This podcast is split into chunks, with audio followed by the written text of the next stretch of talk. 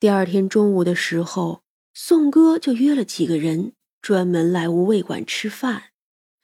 他本来呀是来看人的，可没有想到这里的饭菜倒也意外的好吃。至于人嘛，那是一眼就看上了，果然是个美人儿啊！如今整容的脸随处可见，可天然美成这样的真是太稀少了。可以说呀，就算是宋哥，那也是平生仅见。就算他在这种声色犬马的场合里混了二十来年，也是没有见过这样的，一眼就把他看直了。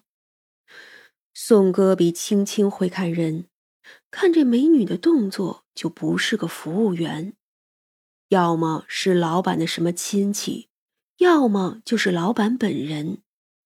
他倒是不认为这么年轻轻的姑娘就结婚了。看着店里的装修什么的，只怕这姑娘也不缺钱呢。可不缺钱，那就只能来阴的了。三娘从他们进来开始就知道这一行人的心思，虽然并不具体，但是恶意早就感受到了。此时啊，正心里冒火呢。宋老板呢，也没用利诱的招数。而是先走了，决定找机会再来。他呀，怕惊动了美女。三娘眼皮子都懒得抬起来看他。越是这样，宋哥越是觉得心里痒痒。这样的好货，别说是给李老板，他自己也得好好享受啊。三娘差点被恶心死，要不是顾及这里凡人太多。他呀，直接就化作原形撕碎这个狗东西了，而他做的只是抽走李哥身上所有的福运和幸运。一旦失去了所有的福运和幸运，他这些年作孽这么多，自然有无数的血债和霉运等着他。比如上车的时候就把脚趾头给撞了，而宋哥呢，倒也并没有当回事儿。满脑子呀都是想着美女。这一天晚上，宋哥在酒吧里，有人要货，他就从后门过去。那边有两个摄像头看不到的死角，结果来人并不在那里，反倒是宋哥忽然就觉得有点儿不太对劲儿啊。等他想跑回去的时候，就发现。嗯他迷路了，他迷路了。这里距离酒吧后门也就是十几步远，他居然在这儿迷路了。今儿个他可还没喝酒呢，自然人是清醒的。而他本身就很相信这些，当即从衣服里掏出一个大金佛来。那个呀，是上回去泰国的时候求来的。可此时拿出来也没见有效果，宋哥吓得浑身发抖，拿出手机却发现没有信号。他此时大惊失色，这些年他做了多少见不得人的事儿，人命直接的都背了几条了，间接的就自不必说了。越是这样的人，就越是迷信，怎么会不怕呢？可这一次。他身上带的东西一点用也没有。很快，他就在黑夜里听到了哭声。这是个男人的哭声，那个人哭着叫他救命，声声泣血。宋哥一下就想起来了，那是四年前的事儿了。当时有个老板是南方人，很是有钱，来帝都的时候。就被人介绍给了他。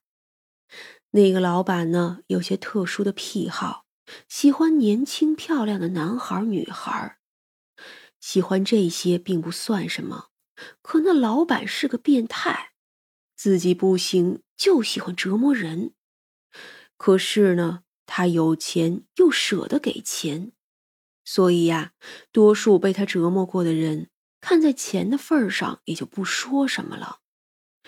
直到他遇见了那个大学生，那是个很单纯的男生，也完全不知道，也完全不知道那厂子里的混乱。他呀，只是来打工的暑期工。被那变态看上之后，宋哥就给那小男生下药。小男生体质特殊，中了迷药之后，竟然很快就醒了。此时他就想跑，可已经被送去了那变态老板的屋子里。于是，在自保的时候，他用烟灰缸砸了那老板的头，就跑了出去。之后，被老板的保镖和宋哥拦在了走廊里。当时，要是宋哥抬抬手，其实啊，叫他跑了，也就没有后来的事儿了。可这宋哥呢，是个恶人，怎么会抬手呢？所以，这可怜的男孩子还是被抓住了。那老板给了两条路，要么就好好的陪他一个月，而且他还给钱，别的也就不再追究了。第二条路就是赔钱，再被他打一顿。男孩的家境要是好，怎么会来这种地方打工？赔钱是不可能拿得出来的。可是要是赔那老板，他死也不肯。于是，当即就疯了似的要打那老板。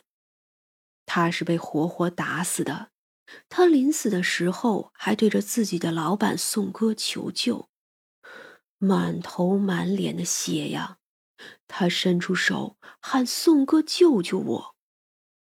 那变态本来也不想杀人，只是打起来没轻没重，最后竟将那孩子的皮给打破了。甚至他怕出事儿，压根儿就没送去大医院。他们做这行的，总有些见不得人的伤势，所以去的呀是个私人医院。送进去的时候就已经不成了，最后就是医院里诊断了个斗殴致死，而老板呢推出来一个保镖顶罪。那孩子的家里人从老家赶来的时候。尸体呀，都已经火化了。老板出了一笔钱，最后不了了之。至于那个顶罪的保镖，因为是斗殴致死，也只判了个七年。如今呀，还没有出来，可也快了。此时此刻，宋哥眼前就是那一天那孩子求救的画面，清晰的很。他忽然怒骂。滚！你滚！你呀就是一个傻逼，你就是一个傻逼！你赔他一个月，给你多少钱？你知道吗？啊，你知道吗？你死撑着干什么呀？你家就你一个儿子，你家绝户了。当年因为要压住这件事儿，那个老板没少给宋哥砸钱。宋哥虽然也担心事情暴露，可他只是担心自己出事儿。并不是觉得愧疚，他这种人早就不知道愧疚是什么滋味了。他看人像是看货物，一般就是两种：能出售的和不能出售的。不管怎么样，今晚他都跑不出去了，而这个只是个开始。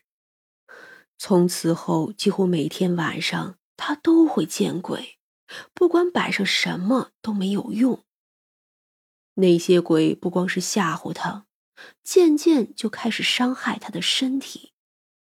他一旦成了这样，上下游那些人都开始担心了。一旦宋哥出了事儿，只怕会牵扯出来他们。所以呀，已经有人开始想着弄死他了。三娘透过水镜看着一切。冷笑着不管，哼，急什么呀？叫那玩意儿先被折磨个够再说吧。很快，宋哥就被有关部门给盯上了，因为有一天晚上，他实在受不了，跑进了附近的派出所里。他本想着警察正气，应该能抵住鬼魂的。他一开始并没有进去，就在门口神神叨叨。他念叨的都是什么？我不是故意杀你，我没有害你什么的。这话呀，被门卫听见了。后来进去之后，门卫就跟里头的人说了，有个小年轻还没被腐蚀的，只会趾高气昂，不好好办事儿，所以呀，还是想办个大案子的。于是呢，就将这些话记在心里，开始查他。